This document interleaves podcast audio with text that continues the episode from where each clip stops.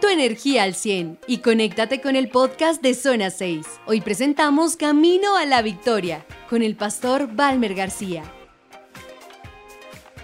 Estamos luchando por conquistar, estamos luchando por avanzar, estamos luchando por ser mejores personas. El gobierno está luchando por ser mejor gobierno, por sacar adelante una ciudad, una nación. Estamos esforzándonos en Código Vivo porque Código Vivo sea un ministerio relevante, porque no sea un ministerio cualquiera. Que de aquí salgan profesionales, que salgan médicos, arquitectos, abogados, personas llenas del Espíritu Santo para que esos dones, esos talentos que Dios le ha dado vayan y los pongan a funcionar en esta sociedad. Como ministerio, como jóvenes de Código Vivo, tenemos que ser una solución para esta sociedad. Dile a la persona que está al lado tuyo, tú eres una solución para esta sociedad. No se trata solo de venir y que nos vean como religiosos. Allá están los evangélicos, allá están los aleluyas, allá están los que alzan las manos, allá están los que se arrodillan. No, que digan que allá hay jóvenes obedientes a sus padres, jóvenes que no botan basura en su ciudad, que mantienen limpia su ciudad, que le hacen caso a sus papitos, pero jóvenes que quieren conquistar el plan de Dios en sus vidas. ¿Saben que todos los días debemos levantarnos a conquistar algo? Tenemos que ir al trabajo y conquistar por ser buenos empleados. Nos dejan un trabajo para hacer y tenemos que conquistar ese trabajo y hacerlo de la mejor manera. Tenemos que levantarnos y decir, Dios, ayúdame porque este día quiero conquistar. Y saben que cuando nacemos, ya nacemos conquistadores.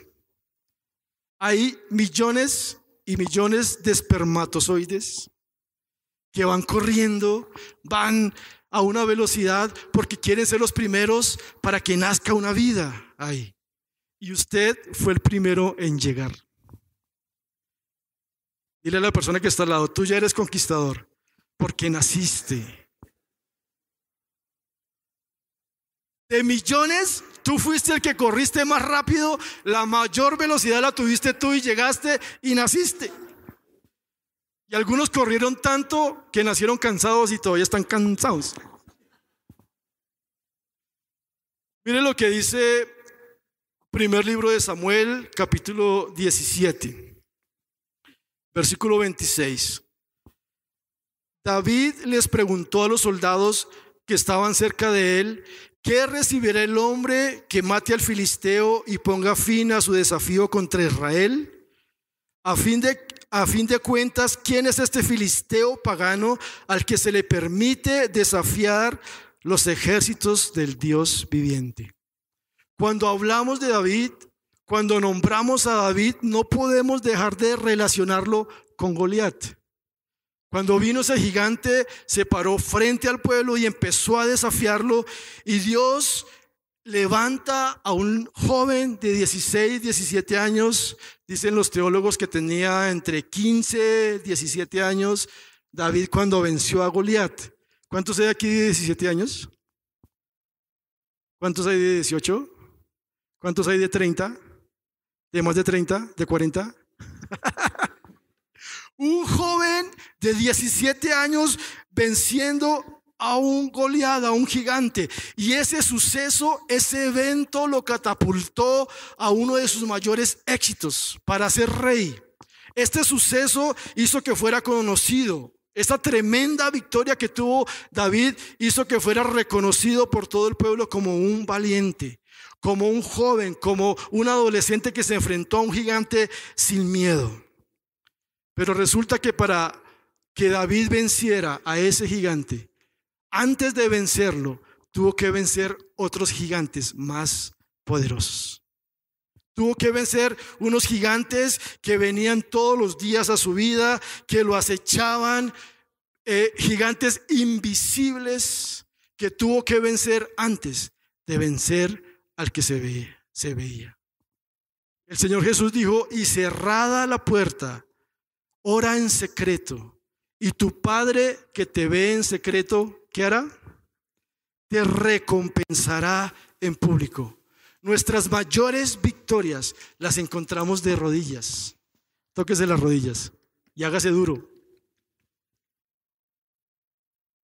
Nuestras mayores conquistas, nuestras mayores, eh, cuando salimos y avanzamos a la guerra, nuestros mejores logros los encontramos primero de rodillas. Hay un Dios que dice, te quiero dar la victoria. Hay un Dios que dice, ven, búscame porque tienes mucho para hacer. Tienes mucho potencial. Pero primero tenemos que doblar rodilla. ¿Cuánto oraste esta mañana? ¿Cuánto oraste esta semana? ¿Quién me puede decir que esta semana escuchó la voz de Dios? ¿Quién me puede decir esta semana, papá me dijo que hiciera esto, que hiciera lo otro?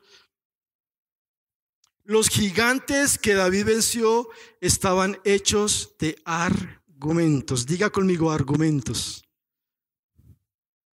Cuando tú declaras la palabra con poder, cuando conoces la palabra del Señor, empiezas a declarar y empieza a haber argumentos en tu vida, pero el enemigo viene contra tu vida, contra tu ministerio, contra tu hogar, contra tu familia con argumentos. Viene con razonamiento. Cuando declaras y dices, Señor, tú eres mi sanador, tú eres mi libertador, tú eres mi proveedor, el enemigo dice, eso es mentira. ¿Cuánto tienes en el bolsillo?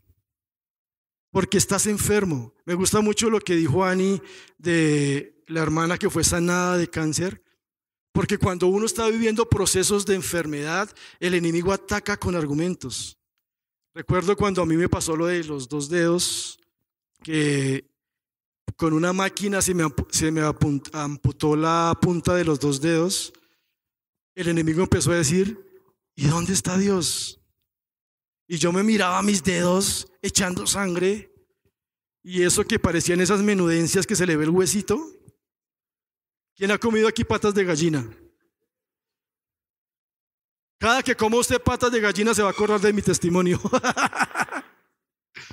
y yo me veía el dedo y, el huesito y echando sangre. Y, y el enemigo decía, ¿dónde está tu Dios? ¿Y sabe qué hace el enemigo? Empieza a argumentar con nosotros empieza a decirnos, pero es que pasa esto, pero es que pasa lo otro. Tú estás en la casa, tú estás allá con problemas y el enemigo empieza a argumentar contigo. Empieza a entrar en un diálogo. Empieza a decirte, pero bueno, y si tú estás orando y si estás haciendo la voluntad del Señor, ¿por qué te pasa eso?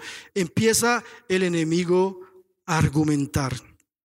¿Y qué es un argumento?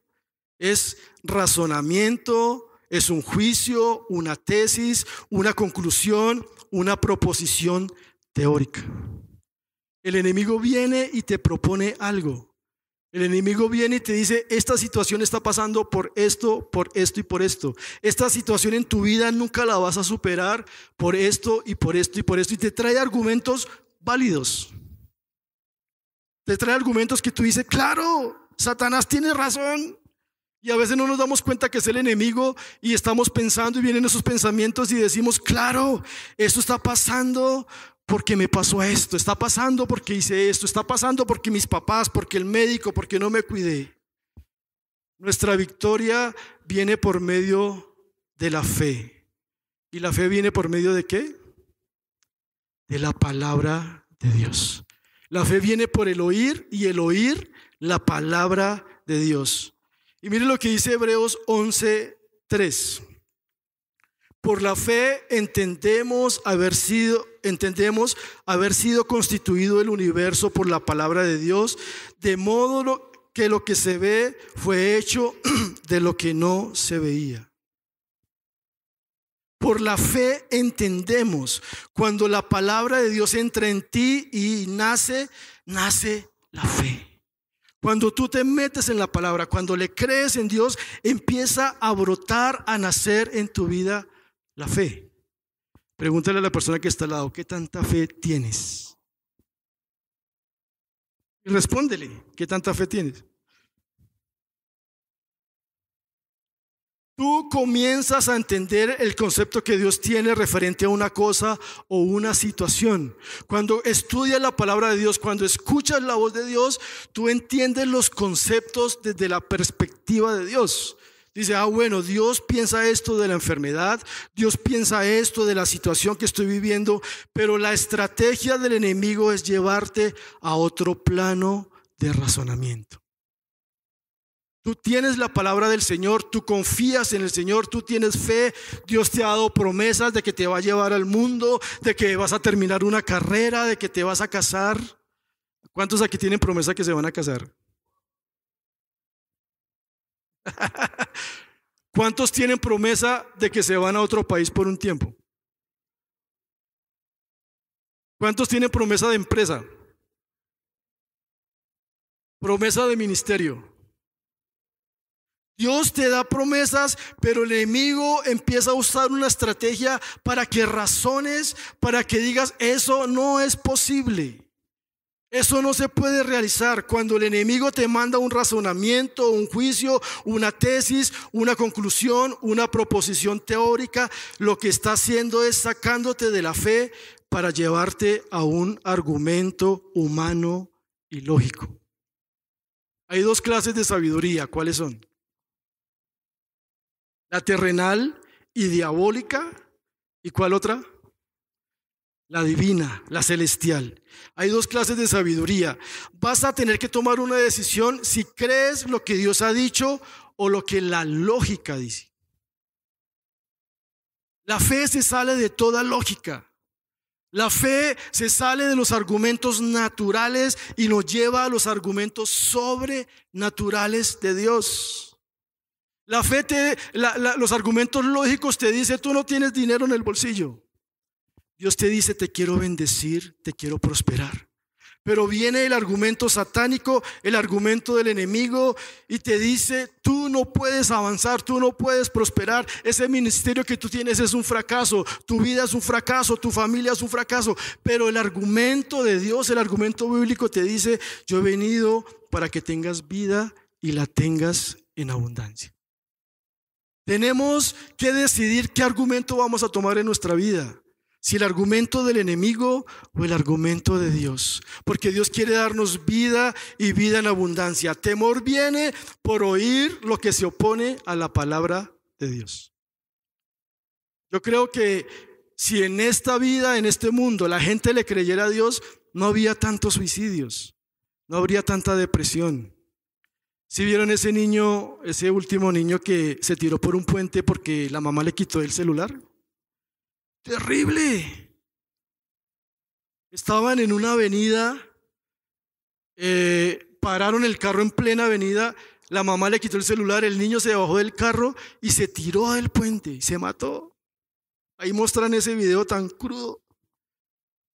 Si conociéramos la palabra del Señor, si nos agarráramos del Señor, si dejáramos de ser tan religiosos, Saben que a veces afuera nos ven tan religiosos, los evangélicos, los que oran, los que leen la Biblia, pero en realidad, ¿qué cambio estamos teniendo en nuestra vida? Es un cambio que solo el argumento de Dios puede traer a nuestra vida. Es un cambio que solo si le creemos a Dios viene a venir a nuestra vida. Los argumentos pueden entrar por cualquier lado, robarte la fe y meterte en temor. Porque la mayoría de veces los argumentos del enemigo son válidos. Te muestran tu situación actual. Te dicen, no puedes salir de esto. Te dicen y te hacen tener miedo. En primera de Timoteo 6:20 dice, "Oh Timoteo, guarda lo que te he encomendado, evita las profanas, las, evitando las profanas pláticas sobre cosas vanas y los argumentos de la falsamente llamada ciencia. Hay una ciencia que es falsa y hay una ciencia que es de, de Dios. Saben que todos los científicos, todo lo que van descubriendo, eso hace parte del plan de Dios, las ciencias de Dios.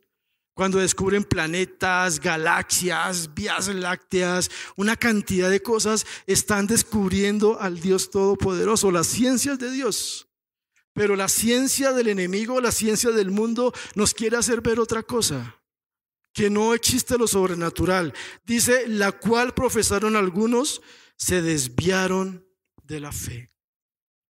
Dios quiere que hoy nos salgamos de nuestra lógica humana tócate aquí la cabeza. Dios quiere que salgas de esta lógica, que empieces a pensar en grande, que empieces a proyectar en grande basado o sobre la base de ese Dios todopoderoso que tenemos. Ese Dios que se sale de toda regla. Ese Dios que dice, tú no puedes, pero yo sí puedo. Tú no puedes tener un hogar, pero yo sí te puedo dar un hogar. Tú no puedes hacer esto, tú no puedes hacer empresa, tú no puedes progresar, pero Dios te dice, sí, lo puedes hacer. Recuerdo y, y preparando esta enseñanza recordaba cuando vivía en una casa de latas. Yo vivía en una casa de latas y decía, Señor, tú me sacaste de esa casa de latas, me tienes viviendo en uno de los mejores lugares para mí de Bogotá, que la vicepresidenta es vecina mía. Y yo decía, Señor, tú me sacaste a vivir de casa de latas y me trajiste a vivir aquí. Esto se sale de toda lógica. Esto se sale de todo razonamiento. Mis amigos con los que estudié con los que estudié la primaria salieron hace poco en, las, en la televisión los Tarazona y los otros que se mataron entre ellos por microtráfico, por pandillas, por todo. Yo me crié con ellos y ahora la mayoría de ellos están muertos. Pandillas de todo. Crecí con esa gente tan peligrosa que ahora salen las noticias y yo digo, Señor, tú me sacaste de ese lugar, me capacitaste, me enseñaste. Eso se sale de toda lógica. Pero tenemos un Dios que quiere que moramos a nuestra lógica y vivamos por fe. ¿Con qué estás luchando? ¿Con qué necesitas decir, Señor, aquí estoy, miren, no tengo nada, Señor, no tengo fuerzas? Un Dios que dice que nos rindamos a sus pies, que vayamos a la cruz del Calvario todos los días y le digamos, Señor, quiero que hagas algo en mi vida. Y mi sueño era, decía, Señor, yo quiero ser útil a esta sociedad. Mis amiguitos, mis vecinos viven en la miseria. Y yo en adolescente, cuando era adolescente, cuando era niño, le decía, Dios, quiero ser una solución para esta sociedad. una vez pasó algo al lado de mi casa, unos vecinos alcohólicos, los papás alcohólicos, y eh, tuvieron muchos niños. Un niño, un niño de esos eh, era el mayorcito, era el que cuidaba a los menores. Una vez esa casa de latas al lado se incendió. Había un niño, unos niñitas como de 5, 4 años, los papás trabajando y dejaban a esos niños solos allá encerrados.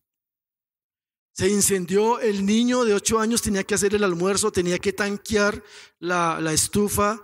En ese tiempo era estufa de, gasolina, yo creo que aquí algunos no conocen la estufa de gasolina que uno le echaba la gasolina y tanqueaba, le echaba bomba. Walter sí, así como estaba haciendo Walter, así hacía uno. Le echaba la gasolina, uno tanqueaba. ¿Y sabe qué hizo ese niño? Le echó tan, no le prendía la estufa y le echó tanto, tanta bomba, se llamaba, que se le explotó el tanque y se regó toda la gasolina y estaba prendido y se prendió toda la cocina.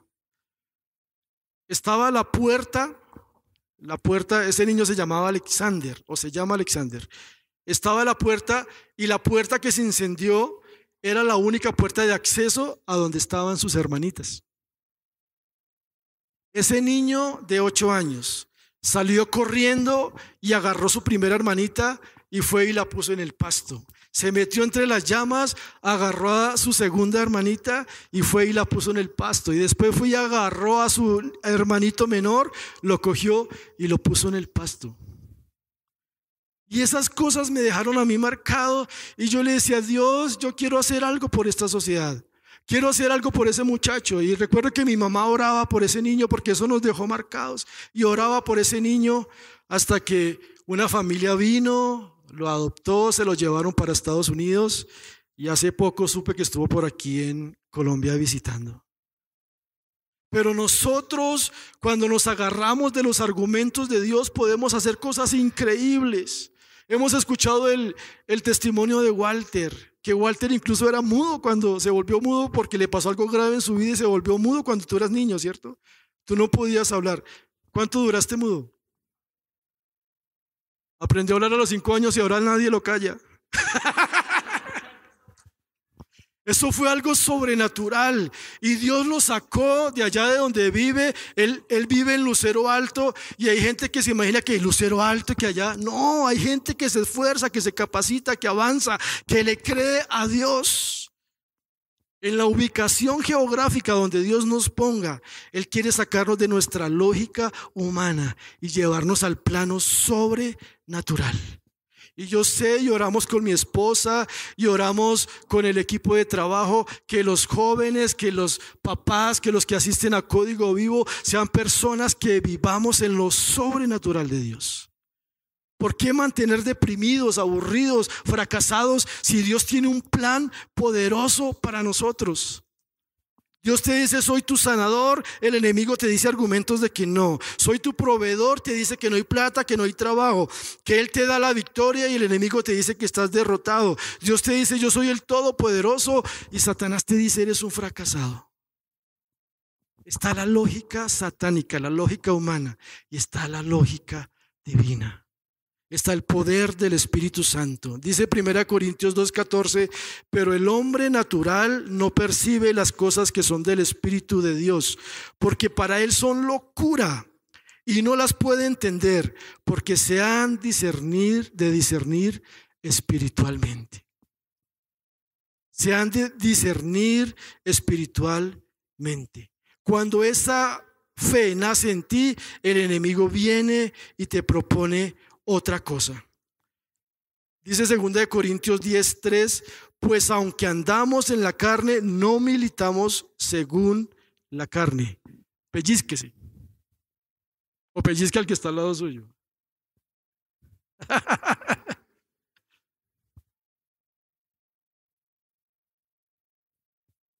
¿Saben que si vivimos nuestra vida sobre la base de esta carnecita que pide tantas cosas, vamos a ser fracasados. Esta carnecita pide que seamos desobedientes, que veamos pornografía, que desobedezcamos a los padres, que nos demos ciertos permisos con el novio, con la novia. Esta carnecita pide tantas cosas que no nos esforcemos, que no madruguemos. ¿Saben que los jóvenes cristianos son los que más deben madrugar? Así no tengan trabajo? Esta carnecita pide tantas cosas que debemos meternos con el Espíritu Santo para que nos haga más que vencedores. El Espíritu Santo es el que pone en nosotros el querer como el hacer. A veces, si, nos, si solo alimentamos la carne, si solo alimentamos los deseos, si solo alimentamos lo que pide esta carne, vamos a ser fracasados. Y se nos pasan los años. Yo he tenido consejerías con jóvenes desde hace cuatro, cinco, seis años y los ve uno igual. Uno dice, este joven no va ni para allá ni para acá, son los mismos, porque no han querido morir a su carne, a sus deseos. ¿Qué pasa? Esos deseos pasan, este cuerpo se achaca, llegan las arrugas, pero ¿qué hemos hecho con nuestra vida? Y el versículo 4 dice, porque las armas de nuestra milicia no son carnales, sino poderosas en Dios para la destrucción de fortalezas, derribando argumentos y toda altivez que se levanta contra el conocimiento de Dios y llevando cautivo todo pensamiento a la obediencia a Cristo. Tenemos la autoridad, tenemos el poder para derribar argumentos del enemigo para derribar argumentos no válidos. Tenemos el poder para levantarnos y derribar todo eso y decir, todo lo puedo en Cristo que me fortalece. El primer enemigo, el primer gigante que tuvo que vencer David antes de enfrentar a Goliat fue el rechazo. Diga conmigo, rechazo. Cuando fueron a ungir al futuro rey de Israel, eh, el papá de David vino y mostró todos sus hijos. Dijo, esos son todos mis hijos, son altos, son fornidos, son musculosos, son hombres de guerra. ¿Y dónde estaba David? Cuidando ovejas. No lo tuvieron en cuenta. Dijo, y dice el papá, dice el profeta, y esos son todos tus hijos. Y sí, dijo, ay, no, ¿verdad que por allá hay uno que está cuidando ovejas? Y el profeta le dijo, no me voy a mover de aquí hasta que lo traigas. Y fueron, lo trajeron, lo ungieron como rey, pero David tuvo que vencer primero el rechazo por parte de su familia. No lo tenían en cuenta. Decían, tú no eres, tú no puedes ser rey, tú no eres el escogido. Yo no sé si tú te has sentido rechazado. Hay personas que han sido rechazadas desde el vientre de su mamá, que no lo querían tener. Ese chino llegó, hay papás que dicen deportivamente, ese chino llegó de chiripa. Ese chino yo no lo esperaba. Yo sé que aquí a más de uno le han dicho, este llegó colado. Pero desde ahí se ha empezado a tener rechazo y David tuvo que luchar contra ese gigante del rechazo. Yo no sé quién te ha rechazado a ti en la vida. ¿Una persona? ¿Una persona te rechazó? ¿Un patrón? ¿Un líder? ¿En tu familia te rechazaron? ¿En tu barrio te rechazaron? Pero el primer gigante que tuvo que enfrentar David fue el rechazo. Pero sabes, Dice la palabra que de lo vil y despreciado que hizo Dios, escogió para avergonzar sabios. Dios te vio en la peor condición y te dijo, yo te amo, yo te quiero restaurar, yo te quiero levantar. Tú estás en este momento mal, pero te voy a coger y voy a hacer de ti una joya. Yo no te rechazo, dice la palabra, al que a mí viene, yo no le echo fuera. El segundo gigante que tuvo que rechazar, enfrentar David fue argumentos de la ocupación u oficio. David era pastor de ovejas y en ese tiempo el pastor de ovejas era despreciado. Era un trabajo, como decía ahorita, trabajar en los buses. Ayer Dios me dio una lección porque Llevé el carro a lavarlo y salió bien limpiecito, bien brilladito. Me paré en un semáforo y vino un joven venezolano. Yo no sabía que era venezolano. Y le echó jabón. Y yo me puse bravo. Le dije, hermano, ¿cómo se le ocurre? Usted no está viendo que el carro está limpio, está recién lavado. ¿Por qué le echa eso? Fue y cogió su trapito, lo limpió y me dio la mano. Me dijo, perdóneme porque es que yo vivo de esto. Perdóneme, yo no quería hacerle eso. Yo dije, ahí me acordé que era pastor.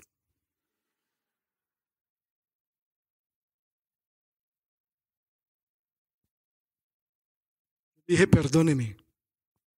Y me dijo, no he comido hoy. No he comido hoy. Saqué un billete y se lo di. Y le dije, Dios, perdóname. Perdóname porque por mi carro recién lavado pude haber herido a una persona. Gracias a Dios porque me diste la oportunidad de pedirle perdón porque le pedí perdón. Le dije, perdóneme hermano, perdóneme. Tiene toda la razón. Pero Dios no nos desprecia. Dios, eh, no importa la ocupación que tengamos. Mi primer trabajo fue tapando zanjas. Después me fui a, a planchar pantalones. Recuerdo que yo planchaba, me tocaba planchar como 100 pantalones diarios. Yo todo flaquito y una plancha y me planchaba como 100 pantalones diarios. Y Dios, no importa el oficio que tú tengas, el enemigo te va a venir a decir, tú no sirves para nada, ese trabajo no es nada, tú no vas a avanzar. Pero cuando somos fieles en ese trabajo que Dios nos ha dado, Dios nos lleva a niveles altos. ¿Cómo es posible que ese peladito que estaba planchando pantalones en el centro fuera a coserle a, a personas importantes, fuera a conocer a personas importantes por medio de su trabajo, fuera a ministrar a cantantes. Hay un cantante de música de, de baladas que no se los quiero nombrar, y llegó a la sastrería donde yo trabajaba y el Señor me usó para restaurarlo a él, para levantarlo. A personas de gran nombre venían y buscaban a ese niño sastre, a ese joven sastre como ese oficio, pero el enemigo te dice, tú no sabes hacerlo, tú solo sabes planchar, tú solo sabes hacer eso, tú solo sabes tocar la guitarra, tú solo sabes charrasquear. Pero el oficio de David en ese momento era ser pastor, pero cuando vino eh, eh, Goliat, él tuvo que levantarse como guerrero. Dile a la persona que está al lado, tú eres un guerrero de Dios. Aquí hay, aquí algunos que son apellido Guerrero, entonces no, no hay problema. Llegó el enemigo con argumentos y le dijo, tú no sabes, tú no puedes, tú solo sabes hacer esto, tú no terminaste la carrera, tú viene el enemigo con tantos argumentos, pero David tuvo que decidir levantarse. Saúl le dijo, tú no eres hombre de guerra. Cuando vino David le dijo, Saúl, yo voy a derribar a ese gigante. Saúl le dijo, tú no eres hombre de guerra, hermano. No venga aquí a perder el tiempo. ¿Cómo será que David le tocó rogarle para ir a pelear? Tú no sabes, tú eres un fracasado. Vaya y termine la primaria y hablamos. Pero no le daban peso como guerrero. Le decían, tú eres una, un ovejero. Tú eres un pastor, vaya para donde sus ovejitas. El enemigo te va a decir, tú no sabes, tú no puedes. Dios te quiere poner en, en cargos altos y el enemigo te dice, tú no puedes. Eso me pasó a mí cuando acepté ser pastor de jóvenes. Muchos decían, ese muchacho no está para pastor de jóvenes. Y yo decía, tienen toda la razón. Yo no estoy para pastor de jóvenes. Yo no soy el capacitado para ser pastor. Decían, tienen toda la razón. Pero ¿qué sabía José de ser un faraón? ¿Qué sabía Adán de agricultura? Recuerda que Dios le dijo, vaya mi hijo, coja la tierra, trabaje en la tierra, siembre, y lo, había acabado de fabricar a Adán. Yo creo que Adán, ¿y cómo hago, Señor? Vaya que yo le ayudo. ¿Qué sabía Gedeón de ser un general? ¿Qué sabía Esther de ser una reina? ¿Qué, había, qué sabía Noé de aeronáutica? ¿Qué sabían? Cuando tú tienes a Dios, Él te da lo necesario para que cumplas con el llamado, con tu misión en la tierra. Dios permitió que tú estudiaras esa carrera para algo. Hay papitos que se sienten desilusionados y ese chino hizo esa carrera y que Dios va a usar esa carrera en ese muchacho para progresar, para avanzar, para crecer, para hacer dinero. Dios quiere que progresemos, ¿saben? Dios quiere que tú progreses, pero eso requiere esfuerzo. David se estaba esforzando, pero le decían, tú no puedes, tú no puedes ah, matar a ese. A mí me asombra, y le digo con todo respeto, los nuevos doctores que salen en Facebook. ¿Saben que en Facebook se puede hablar de todo el mundo? Y salen doctores diciendo, pero en la Biblia no dice eso. Pero la Biblia dice lo otro. ¿Saben? Si no fuera por la gracia del Señor, no estaríamos hoy de pie. Si no fuera por la gracia del Señor, seríamos unos ignorantes. Si no fuera por la gracia del Señor, y yo le digo, Señor, si no fuera por tu gracia, yo no podría ser pastor de jóvenes. Pero ¿cuántos se creen tanto porque hicieron un doctorado, o porque tienen teología, o porque pasaron tanto? Claro, hay que esforzarnos, hay que estudiar, hay que capacitarnos para llegar a niveles altos, pero que eso nos haga más humildes. Porque si no fuera por la gracia del Señor, no habríamos podido hacer nada. Moisés le dijo a Dios, yo no puedo. Y Dios le dijo, no es que tú puedas, es que yo te estoy mandando. No es que tú puedas hacerlo, porque si sabían que Moisés era tartamudo, según los grandes estudiosos. Imagínense Moisés diciéndole a Dios, Dios, yo no puedo. No, mi hijo, vaya, yo lo estoy mandando. Cuando Dios nos manda a hacer una carrera, cuando nos manda a conquistar, cuando nos manda a hacer empresa, vayamos porque Él nos manda, no por lo que nosotros podamos hacer. Tenemos que estudiar, tenemos que hacer diplomados, tenemos que hacer maestría, sí. Tenemos que esforzarnos, sí. Pero por encima de eso está la gracia del Señor. Muchos dijeron, ese no puede. Muchos dijeron, David no puede, ese no es su oficio. Tú no eres guerrero. Tú no vas a derribar ese gigante. Pero David sabía quién era. Si el diablo te dice que no sabes, no puedes, dile, Dios está conmigo. Pégate duro en el pecho. Y Dios está conmigo. Dios está con nosotros. Dios está aquí para decir, mi hijo, para las que sea. ¿Qué quieres hacer? ¿Quieres conquistar el mundo? Métete en mi presencia, ve a la universidad, haz maestrías, capacítate, lee. ¿Saben? Que un pueblo que no lee tiende a empobrecerse? Si tú no lees, nunca vas a progresar. Si tú no lees, y no leas solo la Biblia. Primero sí, lee la Biblia. Pero lee el tiempo, hay novelas que son muy buenas, hay libros que son muy buenos, empieza a averiguar qué libros que no son cristianos y que son buenos. Porque a veces si no es cristiano, si no es evangélico, no lo leo. Hay muy buenos recursos que nos ayudan a avanzar, que nos ayudan a crecer. Uno de los libros que me marcó a mí cuando era adolescente fue Juan Salvador Gaviota. Eso es de... Uh. Algunos dicen, a mí me marcó con Dorito, pero pues...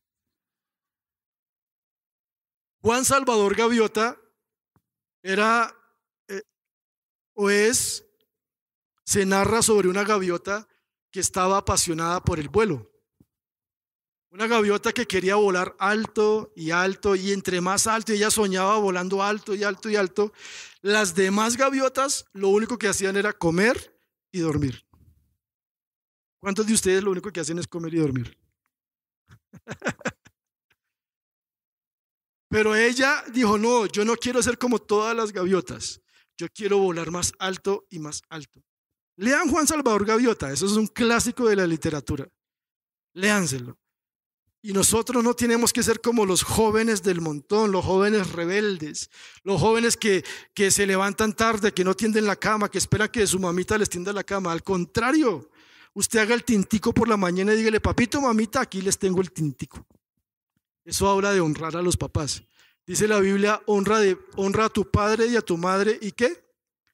Y serás de larga vida y todo te saldrá bien. Si no honras a tus papitos, todo te va a salir mal. Entonces el enemigo te va a decir que no puedes. El tercer gigante que tuvo que enfrentar David fue la presión social. Le decían, nadie puede enfrentar a esa gigante, nadie lo puede hacer. ¿Por qué vas a hacerlo tú? Bueno, ya cuando vienen a tocar el teclado es porque me dicen que ya estoy acabando. Pero yo sí, como dice, vamos a terminar esta predica, pero en cinco minutos. la presión social. La presión social te va a decir, no es tiempo de montar empresa. Te va a decir, tienes mucha competencia. La presión social te va a decir, pero mire, todos los jóvenes se tatúan. Pero todos los jóvenes usan arete. Pero todos los jóvenes hacen eso. Pero todas las señoritas tienen relaciones sexuales y tú, ¿por qué no? La virginidad da cáncer, dice. ¿Saben que a mí me decían eso en el colegio? La virginidad da cáncer. Y viene la presión social a decirte, tú no vas a poder derribar ese gigante. Tú no vas a poder hacer esa carrera. Tú no puedes. No, ¿cómo, vas a montar una empresa en este tiempo? Mira la economía. ¿Cómo te vas a ir a estudiar al exterior? Tú no puedes. Viene la presión social. Pero hay momentos en la vida que cuando Dios te da luz verde para hacer algo, tienes que hacerlo. Así todo se te oponga. Así todo se te oponga. Escucha a tus papitos la primera autoridad en tu vida después de Dios son tus papás. No es el pastor de jóvenes. No es el pastor principal. Tu primera autoridad después de Dios son tus papás. Pero si tus papitos no conocen de Dios, dile Dios, dale sabiduría a mis papitos. Pero va a haber un momento en la vida en que asiste toda la opresión, todo en tu contra, tú vas a decir, yo voy a hacer esto en el nombre de Jesús. El cuarto enemigo fue de la condenación. En 1 Samuel 17 dice 26, entonces habló David a los que estaban junto a él diciendo, ¿qué hará el hombre que venciere a este filisteo y quitase el oprobio de Israel? Porque ¿quién es este filisteo incircunciso que provocare los escuadrones del Dios viviente?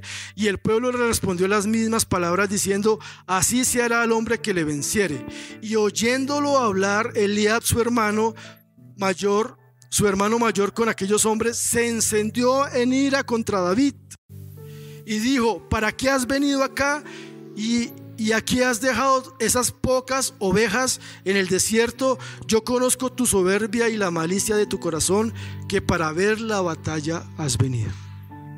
Cuando tú te levantas a derribar gigantes, cuando tú te levantas a conquistar para Dios, cuando te levantas en fe, se va a levantar alguien a decirte, tú eres un pecador, tú eres un condenado, tú eres un fracasado, tú no sirves para nada. Pero dice la palabra del Señor, que cuando venimos al Señor, cuando le recibimos en nuestro corazón, Él nos hace nuevas personas. Tú me puedes decir, pero si yo consumo droga, ¿cómo me puede usar el Señor? Pero si soy el más malo de todos, ¿cómo me puede usar el Señor? Dios te quiere tomar. Dios te escogió desde antes de la fundación del mundo. Dios te escogió a ti y, te, y dice, te voy a usar. Voy a cumplir mi propósito contigo. Y si estás en eso, yo te voy a restaurar. Y yo te voy a bendecir. El quinto, y para terminar, el gigante que tuvo que enfrentar David fue, no podrás. El enemigo te va a decir, tú no puedes salir adelante. Tú no puedes ser buen cristiano. Tú no puedes ser restaurado. Tú no puedes hacer los proyectos de Dios. A David le dijeron, tú no podrás. Pero Dios hoy te dice, si puedes agarrado de mi mano. Todo lo puedo en Cristo que qué? Que me fortalece. Ponte de pie, por favor. Esperamos que hayas disfrutado esta enseñanza. Suscríbete a nuestro podcast en tu plataforma preferida y síguenos en nuestras redes sociales, arroba Código Vivo CC. Para más información sobre nuestro ministerio, visita www.códigovivo.org.